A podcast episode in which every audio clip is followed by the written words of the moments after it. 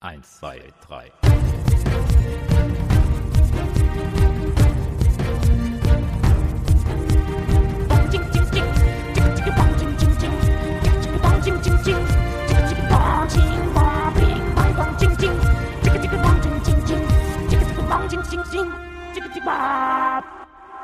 Hallo, meine lieben Zeitreisenden. Ähm, und herzlich willkommen zur Neurotainment Show. Hallo auch von mir. Sag mal, Leontina, hm? was weißt du denn über Romanhefte? Äh, ich würde sagen, mein Wissen ist eher begrenzt in diesem Bereich. Also du hast noch nicht mal so irgendwie Bergdoktorhefte oder sowas mal gelesen, so bist nicht so ein Liebesromanheft, Schmöker, Mensch. Bergdoktorheft, also halt die Serie, aber jetzt so so Hefte, so solche so vom Kiosk oder? ja, genau, die meine ich. Nee, okay. noch nicht so. also ähm, falls ihr da draußen das nicht wisst, also es, genau, es gibt an jedem Kiosk Romanhefte. Ähm, das sind so kleine, in sich abgeschlossene Geschichten oder auch Fortsetzungsgeschichten, wie auch immer. Ähm, da gibt es vor allem ganz viele äh, Liebesromanreihen, den Bergdoktor zum Beispiel. Und äh, letztens war ich ähm, im Supermarkt äh, da gab es dann auch einfach so eine Romanheftecke und da ist eine Frau einfach ganz hektisch hingelaufen und hat also mindestens fünf so Dinger direkt eingepackt. Also die wusste genau, was sie wollte, auch so ein Sammelband und sowas und ist damit abgezogen. Also das heißt, es gibt Leute, die kaufen das tatsächlich. Okay, wieder eine Wissenslücke entdeckt. Ich werde, werde mich weiterbilden und jetzt mal in den Supermarkt schauen. Ich habe tatsächlich ähm, vor zwei Jahren oder sowas, habe ich mal irgendwie einen Rappel gekriegt und gedacht, ich muss mal wissen, was das eigentlich für Dinger sind und mir alle Roma Heftromanreihen, ein Heft jeweils gekauft. Mhm. Und dann zumindest fast alle davon auch wirklich gelesen. Bei ein paar habe ich es einfach nicht geschafft. Okay. Ähm, weil die mir einfach dann doch zu doof waren oder zu einfach gestrickt. Ähm, und ein paar Sachen ähm, fand ich äh, aber auch ganz interessant. Also John Sinclair zum Beispiel, ähm, so eine Horror-Romanreihe, die mochte ich als Kind auch schon immer ganz gerne oder als Jugendliche. Wo ich nicht eingestiegen bin und darüber ähm, wollen wir heute reden, ist äh, Perry Rodan oder Perry Roden, ähm, ob man in Deutsch oder Englisch ausspricht, ähm, ist eine Heftromanreihe, die wohl die älteste Heftromanreihe der Welt ist oder die langlaufendste. Ähm, gibt es seit 1961 und ähm, es sind jetzt aktuell ähm, sind wir bei über 3100 Heften Wow. Ähm, das ist eine fortlaufende Geschichte. Und ja, total crazy. Ich nehme an, du kennst Perry Roden dann auch in keiner Form oder kennst du irgendwas davon? Nein, auch das kenne ich nicht. Ach Mensch. Aber umso besser, dass du die heutige Folge aufgenommen hast und äh, ich sie jetzt anhören kann und meine Wissenslücke zumindest teilweise vielleicht schließen kann. Ja, also Perry Roden ähm, es ist, glaube ich, gar nicht so einfach äh, zusammenzufassen, worum es da geht. Ähm, in den allerersten Heften, die ich noch gelesen habe, geht es tatsächlich um einen äh, Weltraumreisenden, ähm, der dann äh, auf eine außerirdische Spezies trifft, denen dann helfen kann. Also letztendlich geht es darum, dass sie ähm, es schaffen, ähm, einen sehr wichtigen Außerirdischen äh, zu heilen, äh, der an Leukämie erkrankt ist und ähm, daraufhin ähm, sozusagen die Menschheit aufgenommen wird in den Kreis der, ja, der, der, der wichtigen Weltallspezies, Spezies, Spezien. Ähm, und äh, genau, und von da aus starten dann eben diese Geschichten. Da gibt es noch irgendwie, äh, glaube ich, Mutanten ähm, auf der Erde, die sich entwickelt haben, also die besondere Fähigkeiten haben. Und daraus entspinnt sich das. Aber das geht sehr weit, also so weit sogar, dass wenn ich jetzt ein Perry Roden Heft, was ich gemacht habe ähm, zur Vorbereitung auf diese Sendung in die Hand nehme und versuche das zu lesen, dass ich wirklich nicht verstehe, worum es da geht. Und zumindest in dem Heft, was ich in der Hand hatte, kam auch Perry Roden nicht mal vor. Deswegen war ich schon ziemlich äh, maximal verwirrt, kann man sagen. Das kann ich mir vorstellen. Also damit werde ich dann nicht einsteigen. Naja, ich weiß nicht, ob man halt die 3100 Hefte äh, nachholen muss, damit man weiß, was abgeht. Wie auch immer, ich habe mich getroffen mit äh, Robert Corvus. Äh, das ist einer der Head-Autoren, äh, gerade rund um die Perry Roden-Reihe. Und ich glaube, der kann uns eine ganze Menge ähm, dazu erzählen. Ich hoffe und kläre auf jeden Fall mal ab, ob ich die 3000 vorher brauche oder ob ich da ein paar vielleicht skippen kann. Okay, und wenn wir damit fertig sind, danach habe ich noch ein paar, ähm, bleibt also auf jeden Fall dran, noch ein paar Infos, wie ihr vielleicht in das Perioden-Universum kostenlos einsteigen könnt. Mir virtuell gegenüber sitzt schon wieder ähm, Autor fantastischer Literatur Robert Corvus. Und hello dies, again. Hello again. Und diesmal möchte ich äh, dir gerne alle Fragen stellen, die ich schon immer mal hatte zum Thema Romanhefte und äh, da am Beispiel Perry Roden. Mhm. Erstmal du als Perry Roden Autor, sagst du Perry Roden oder Perry Rodan? Ich sage Perry Rodan, ich sollte aber Perry Roden sagen. Das ist eine vergleichsweise neue Entscheidung. Also vor äh, anderthalb Jahren, als Band 3000 rauskam, da hat eben das Marketing entschieden, äh, es muss jetzt Perry Roden heißen, hat auch eine gewisse Logik, weil es ja ein amerikanischer Astronaut ursprünglich ist. Mhm. Ähm, die Fans äh, sagen fast alle Peri Rodan. Auch das hat eine gewisse Logik, weil dieser amerikanische Astronaut deutschstämmig ist. Und weil es ja auch einfach eine deutsche Romanfigur ist. Ne? Also das ist ja ein deutsches Ding. Ja, also es ist, äh, ja. würde ich sogar schon sagen, das erfolgreichste äh, literarische Produkt aus Deutschland. Das ist, äh, ich weiß nicht, ob den, den Zuhörern das äh, allen so transparent ist, aber Perry Roden ist tatsächlich die längste fortlaufende Geschichte seit der Erfindung der Schrift. Also das ist einfach nicht nur in der Science Fiction, sondern überhaupt. Mhm. Ähm, erscheint halt äh, seit 1961 wöchentlich in der Hauptserie. Das heißt, wir sind jetzt bei Band 3100, ich glaube 65 oder 66.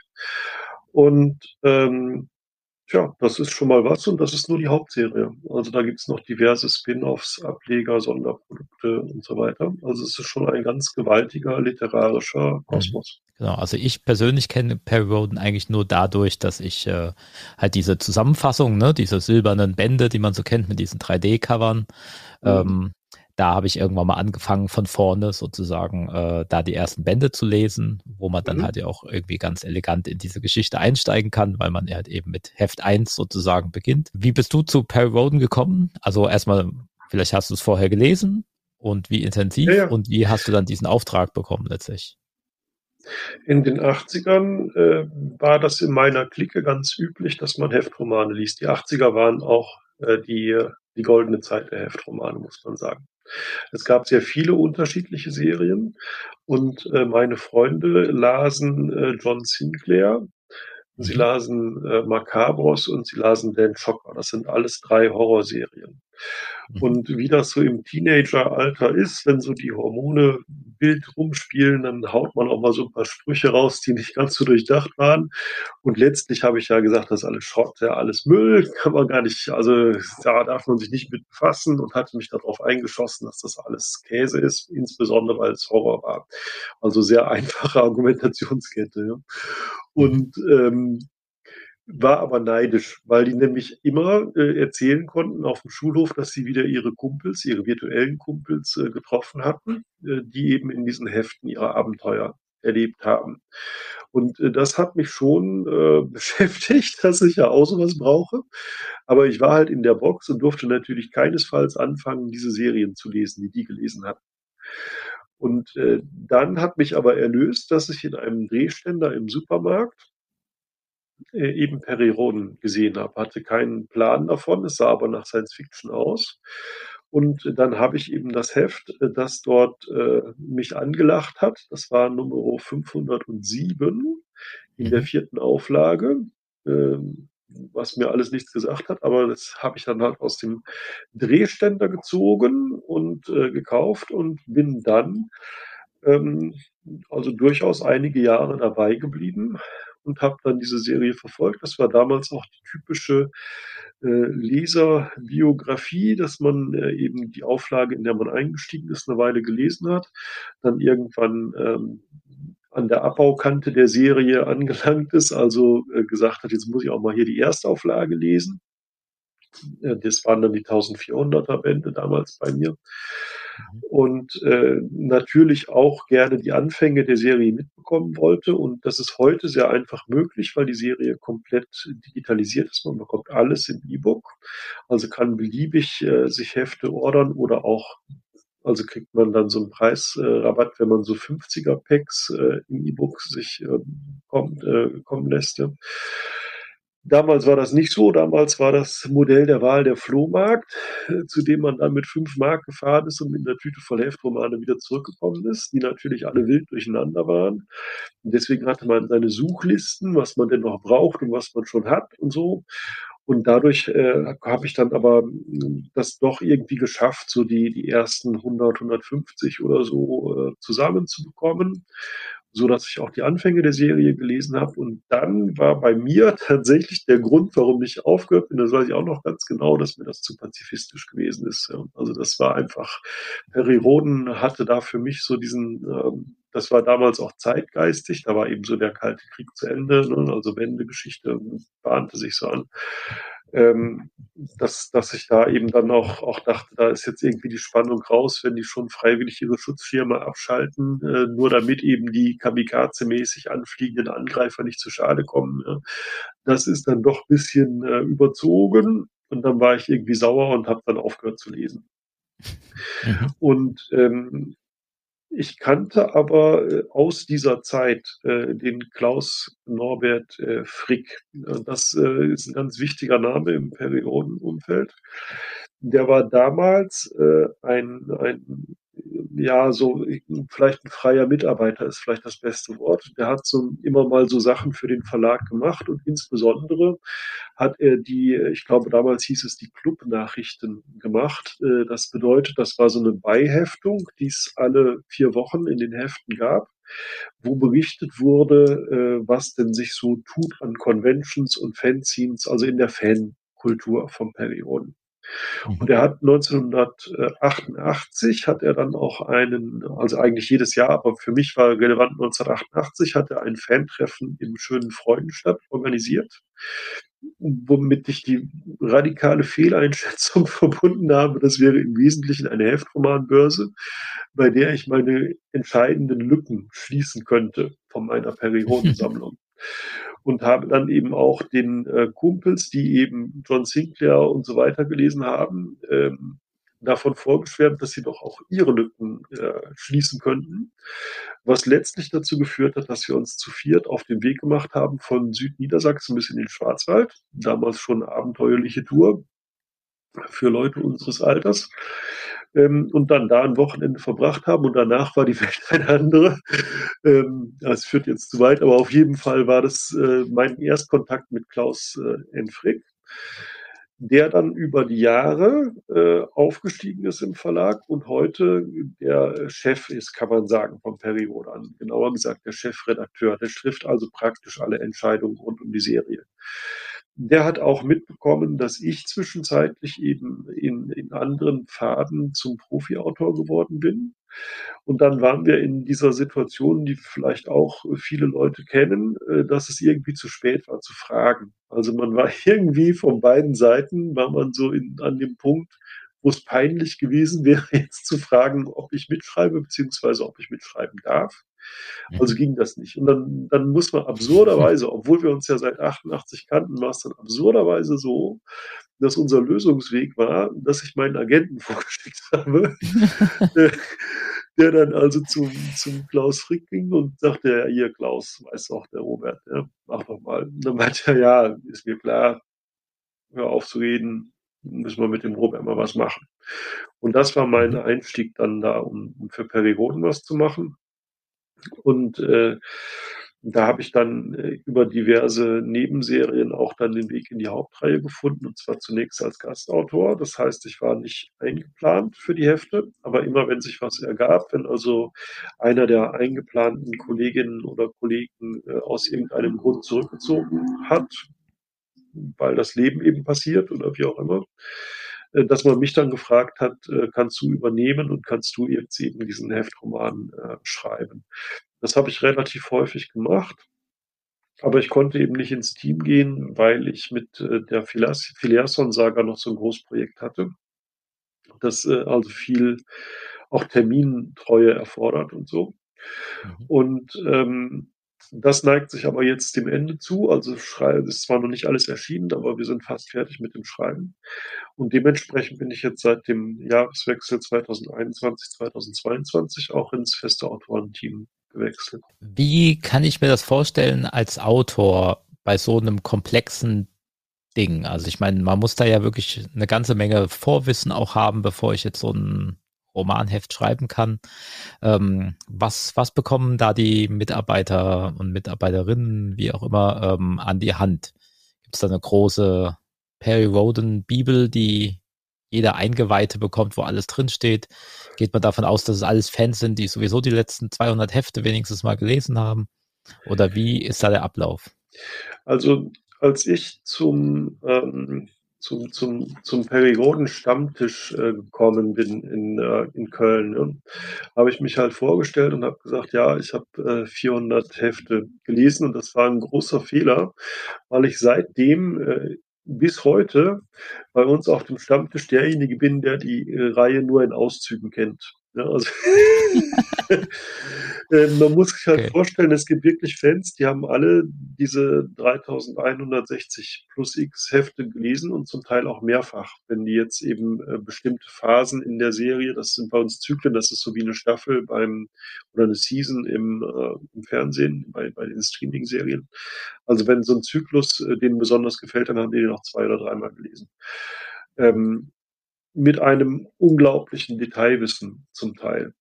Und dieses Detailwissen der Fans, das fließt in ein Fanprojekt, das wirklich auch ein reines Fanprojekt ist ein, nämlich eine spezielle Wiki, die Peripedia. Kann also jeder ansteuern und kann sich das anschauen.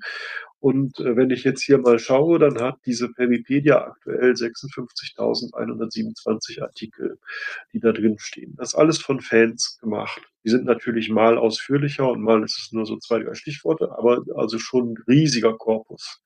Und auch für uns Autoren oftmals der Einstieg, wenn wir jetzt irgendwas nochmal schnell nachgucken müssen. Mhm. Das ist das eine.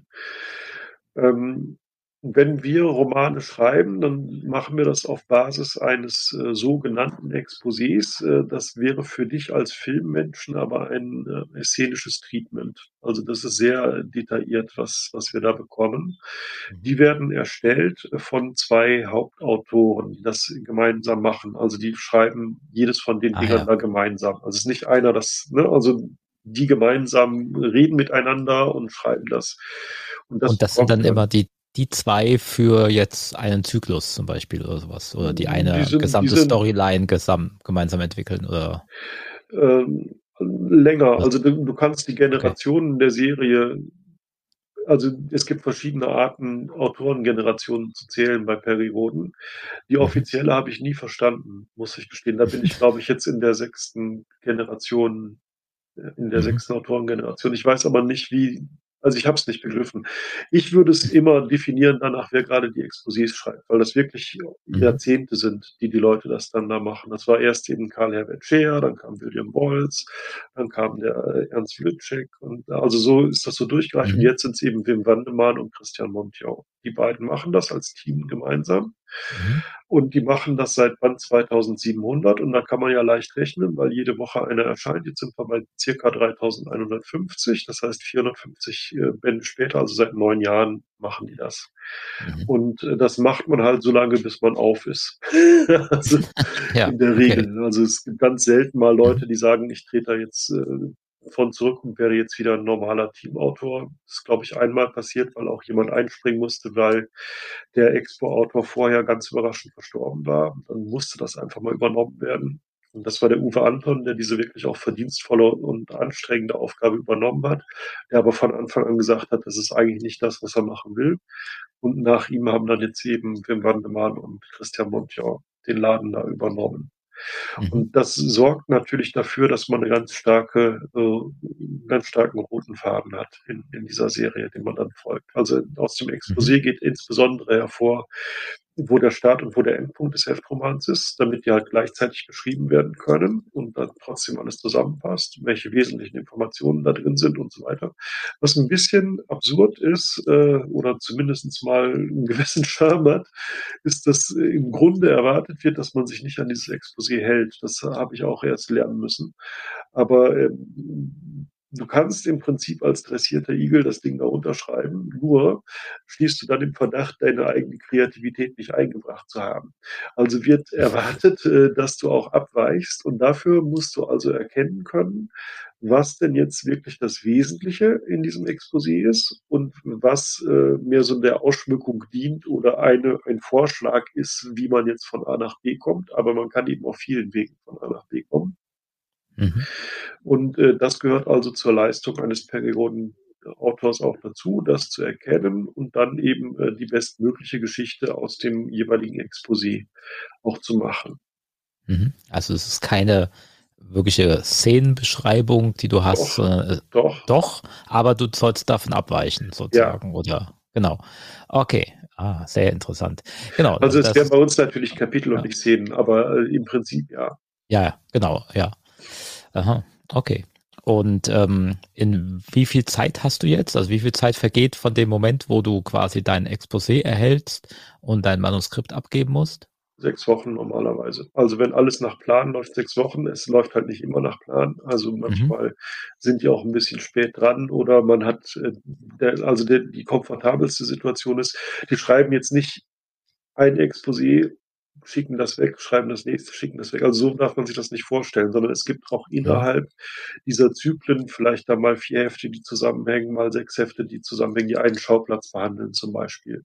Und wenn man jetzt in dieser äh, in dieser Reihe, äh, also in diese, diesem Set sozusagen, der letzte ist, mhm. dann bekommt man ja vergleichsweise früh dieses ganze Set dann dazu geschickt mhm. und hat dann etwas mehr Zeit. Das ist dann so ein bisschen Glückssache äh, okay, auch. Genau, weil du, du liest, du liest dann die Exposés quasi alle davor, damit du ja. auch überhaupt weißt, wo gerade deine Geschichte steht. Also jetzt, da ich Teamautor und, bin, ja. äh, lese ich sowieso alle Exposés und auch mhm. alle Manuskripte, bevor sie in den Satz gehen. Also ich bin, was das ah, Aktuelle ja. angeht, bin ich äh, absolut äh, Experte, kann man sagen, so für, mhm. für die aktuelle Handlung. Aber es gibt unglaublich viele Fans, die mir weit über sind, äh, was so die Historie der Serie angeht. Also da ist, mhm. so witzig das klingt, ist da was dran mit dem, dass ich die Serie nur in Auszüge kenne, obwohl ich 400 gelesen habe, im Vergleich zu äh, den Fans, die es dann die es gibt, die sich sehr, sehr gut auskennen. Und einer von diesen Fans, äh, der Michael Thiesen, ist auch so eine graue Eminenz. Der bekommt alle Exposés, der bekommt alle Manuskripte und der ist so eine Art äh, Fact-Checker, der also da die Redaktion auch unterstützt und sagt, ja, da weiß ich aber, das ist da und da schon mal anders beschrieben worden. Äh, wollte das wirklich ignorieren oder müssen wir da jetzt was machen? Und, äh,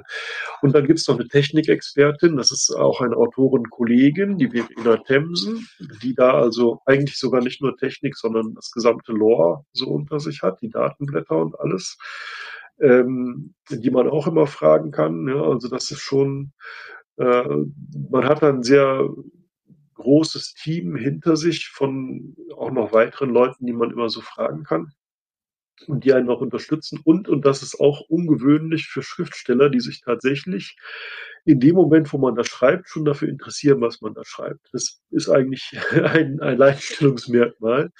Normalerweise äh, sind die Lektorate halt mit irgendwas anderem beschäftigt, im Zweifel mit den Manuskripten, die gerade aktuell anstehen und äh, wollen auch noch gar nicht groß von einem hören, bevor man fertig ist.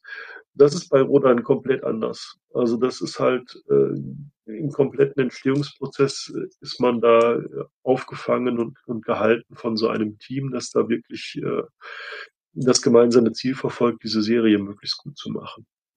Mhm. Einen Tipp hätte ich gerne von dir, wenn ich jetzt zum Kiosk meines Vertrauens gehe und mir ein Perry Roden Heft kaufen möchte. Ähm, um da reinzukommen als jetzt, ne, ich habe gesagt, ich habe mal die allerersten quasi äh, in den Sammelbänden gelesen, ähm, aber damit ich nicht vollkommen überfordert bin, wo steige ich da ein? Oder würdest du sagen, einfach das nächste Heft nehmen und ja, gucken, also gucken ich, ob ich reinkomme? Würde ich tatsächlich. Ja? Also es ist, äh, Am Kiosk hast du sowieso keine Chance, weil da immer nur das Aktuelle liegt. Wenn die Mhm. Woche rum ist, dann werden die nicht verkauften zurückgeschickt. Mhm. Beziehungsweise je nachdem äh, werden auch die Titelbilder abgerissen und zurückgeschickt und der Rest wird halt in den Papiermüll geschmissen. Ähm, du bekommst also nur das aktuelle Heft am Kiosk. Du kannst aber natürlich jedes beliebige als E-Book oder auch als Audiobuch äh, dir als elektronische Version natürlich ziehen. Ne? Das geht schon. Mhm. Ähm, die Empfehlung, die immer gegeben wird, ist, äh, schau mal, ähm, also was, was selten empfohlen wird, ist bei Heft 1 anzufangen, weil das eben einfach 1961 geschrieben ist und natürlich Mhm. ist das interessant für Leute, die sich jetzt für so aus heutiger Sicht Retro Science Fiction interessieren. Da ist es Gold, absolut. Und man sieht Mhm. zum Beispiel auch immer ähm, die Entstehungszeit den Händen, die merkt man den Heften an. Ne? Also wenn wann war jetzt Kalter Krieg, wann ist die Ökobewegung aufgekommen, alle diese ganzen Sachen, das spiegelt sich natürlich auch in der Serienhandlung und in Mhm. der Erzählweise wieder. Aber das ist historisches Interesse. Die meisten Leute wollen ja moderne Science Fiction lesen. Und das ist eben das, was aktuell erscheint. Da glaube ich, also bin ich auch ein ganz knallharter Verfechter davon, dass Rodan absolut an der Innovationsfront ist, ganz vorne dabei. Ähm, und da bekommt man also wirklich das, äh, die, also das, was wirklich jetzt brodelt in der Science Fiction, das findet man auch bei Rodan.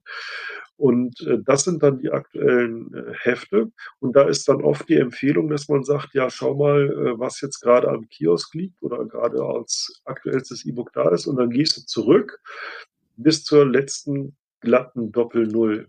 Also wir haben jetzt zum Beispiel 3100, ich glaube 66. Das wäre dann 3100 glatt. Ne? Mhm. Weil ähnlich wie bei diesen Streaming-Serien äh, gibt es immer so Schnitte zwischen den Zyklen, wo dann größere Handlungsbögen abgeschlossen sind, beziehungsweise mit den Doppel-Null-Nummern neu beginnen und oftmals ist vorher auch noch so ein Zeitsprung da drin, ne? dass man eben dann auch so ein paar Nebenfiguren praktisch los wird, weil die halt dann zu alt geworden sind. Die Hauptfiguren der Serie altern nicht, also die sind, äh, haben so ein technisches Device, dass die halt äh, in dem Sinne dann, sie können zwar erschossen werden, aber sie altern nicht, sie werden nicht krank und so weiter. Die nimmt man also immer mit, aber so das, was so für die, für den Zyklus relevant ist, das Personal hat man dann mal abgeräumt und dann werden neue eingeführt und man ist gleich dabei, wenn man die Doppelnull nicht. Also eigentlich eine sehr eingängige Argumentation. Nur, äh, ich habe mir inzwischen angewöhnt, auf den Perioden-Conventions äh, jeden, den, der nicht bei drei auf dem Baum ist, zu fragen, mit was für einer Nummer er denn eingestiegen hat. Und ich habe noch keinen getroffen, der mit einer Doppel-Null eingestiegen ist. Okay. Also offensichtlich äh, ist das äh, zwar ein guter Tipp, der aber nie beherzigt wird. Also die Leute, die, die da Mhm. dabei bleiben und äh, die das interessiert, die sind irgendwo, genau wie ich damals mit 507, irgendwo kreuz und quer eingestiegen. Und äh, natürlich äh, wird auch jeder verstehen, wenn ich jetzt Band 3166 lese, dass man nicht davon ausgehen darf, dass in den 3165 davor nichts Relevantes passiert ist. Also de- so schlau sind die Leute schon, dass sie dann begreifen, äh, ich werde nicht alles verstehen, was in diesem Heftroman drin steht, aber ich kriege das Flair mit und dann lese ich eben noch ein und noch ein und noch ein und beim vierten kenne ich mich halt aus. Ja, dann erkenne ich die Figuren wieder, ich erkenne die Begriffe wieder, ich verstehe, worum es geht äh, und ich komme immer tiefer rein. Das ist auch übrigens eine völlige Faszination, weil es auch wieder so eine komplette Fehleinschätzung war. Wir dachten immer, wir müssten das verschämt verschweigen, dass das so eine Riesenserie ist und eben mit diesen Argumentationen kommen, nimm die Doppel-Null und so bla bla bla. Und es gibt jetzt neuerdings, äh, also seit YouTube halt ein Ding ist, das ist für uns neuerdings, äh, gibt es halt äh, auf Booktube immer mal wieder so Wellen, wo so Leute, die generell gerne Bücher besprechen, äh, so ein Faible kriegen für Perioden. Und das sind meistens einfach äh, aufgrund der Demografie, die diese Community hat, sind das meistens vergleichsweise junge Damen, also weibliche Leute bis 25, die tragen diese Community im Wesentlichen. Mhm. Und da kommt es in Wellen immer mal wieder dazu, dass die halt Periodan toll finden und sich dann, äh, was übrigens jeder kann, dafür muss man nicht Booktuber sein, an den Verlag wenden, an die Infoadresse da, die E-Mail und sagen, hier, ich interessiere mich dafür, schickt mir mal bitte ein Infopaket. Dann kriegt man wirklich also physisch Post, nicht irgendwie so ein elektronisches Gelabber, sondern wirklich hier physisch kriegt man dann da so ein Überraschungspaket mit so einem Einführungsheftchen auch. Das gibt's natürlich alles und äh, so ein paar Sachen, die gerade da rumliegen, also das ist meistens halt die aktuellen Romane und kann sich da reinlesen. Und das äh, geht alle, alle paar Monate geht das mal rund auf YouTube, dass das cool ist, sich sowas anzufordern. Und interessanterweise, wenn die das dann besprechen, dann sagen die zwar auch alle, ich habe ja im Grunde äh, zehn Prozent verstanden von dem, was ich ja gelesen habe, und ein mega komplexes Universum und total riesig, aber das äh, stellen die halt als großen Vorteil dar. Also das ist gerade das, was die dann reizt. Also die, für die ist es nicht abschreckend, dass die da nichts verstehen. Für die ist das ein Grund, äh, sich da richtig reinzufuchsen. Ne? Also das ist mhm. für die ein Faszinosum, dass es da so unendlich unendlich viel gibt äh, und auch natürlich in verschiedenen Geschmacksrichtungen für verschiedene Lesergeschmäcker und so weiter. So unendlich viel, äh, in das man eintauchen kann und das man eben literarisch entdecken kann und man wird da nie auf den Boden kommen, ne? weil es einfach so unglaublicher Textkorpus inzwischen geworden ist. Und ähm, das war für uns auch wirklich eine Erkenntnis, für die Macher eine Erkenntnis, dass das also etwas ist, was man eigentlich viel offensiver erzählen sollte, anstatt immer zu sagen, ja, brauchst den ganzen Kram nicht, ja, lies mal irgendwie was Eigenständiges. Das ist also eine eigenständige gibt ja auch eigenständige Publikationen innerhalb des Periodenuniversums. Aber das, was offenbar äh, wirklich das Faszinosum auch für neue Leute ausmacht, ist diese Gigantomanie in der Hauptserie. Dann mache ich das so, ich schnapp mir einfach das nächste Heft und guck mal, wie viel ich dabei verstehe. Ja, viel Erfolg. ja. Also da wirst du bestimmt deine Freude dran haben. Ach so, was ich vielleicht noch erzählen kann, weil das, weil du das ja auch gefragt hast und wir können das in so einem Gespräch natürlich nur anreißen, wie jetzt dieser Roman entsteht und mit der Zeit und so weiter. Mhm. Auf meinem YouTube-Kanal, also mein, findet man auch unter Robert Corvus, da gibt's eine Playlist, die heißt, glaube ich, Perry Roden schreiben. Und da habe ich nämlich mal ein Tagebuch geführt im Wortsinne. Also ich habe wirklich immer einen ganz kurzen Clip äh, gemacht äh, jeden Tag, in dem ich gearbeitet habe, an so einem Perioden-Doppelband, an dem da irgendwas passiert ist und das dann thematisch zusammengefasst mit Anbahnung und Rohfassung mhm. schreiben und so weiter. Also wen das, wer mich da durchbegleiten möchte, der wird da fündig und kann sich das äh, gerne natürlich anschauen. Ne? Ja, sehr schön. Verlinke ich gerne in den Show Notes. Mhm. Ja, dann vielen Dank für das Gespräch. Ich danke. So, das war mein Gespräch mit Robert Corvus über Perry Roden, oder Perirodan. Da waren wir uns ja nicht ganz einig, wie man es denn jetzt ausspricht. Also wahrscheinlich jetzt eher Periroden. Ähm, und wir haben gelernt, also für dich auch als Einstieg, ähm, fang einfach bei einer 100er Nummer an. Also Folge 3100 könnte ein guter Einstieg sein. Folge 3200 ist wahrscheinlich demnächst auch da.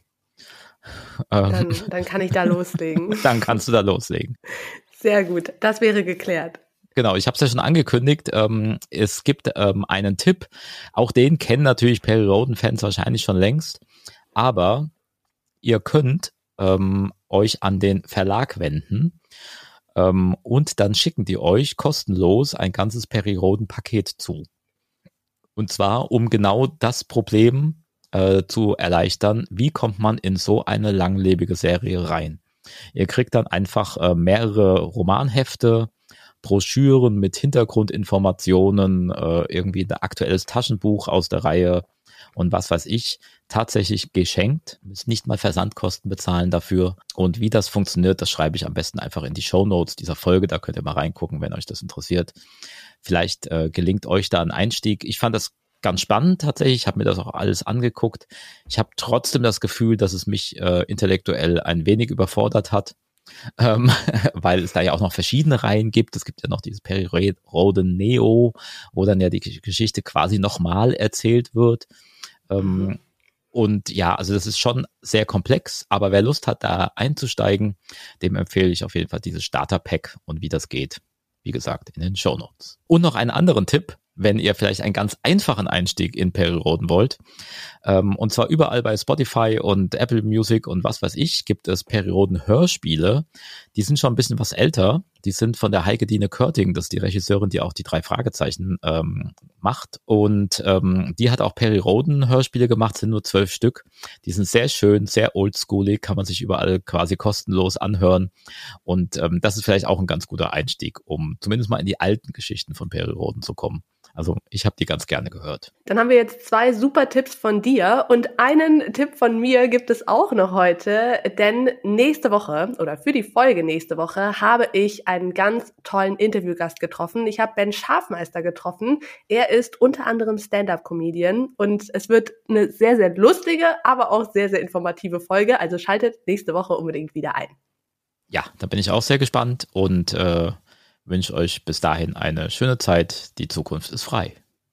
Macht's gut. Eins, zwei, drei.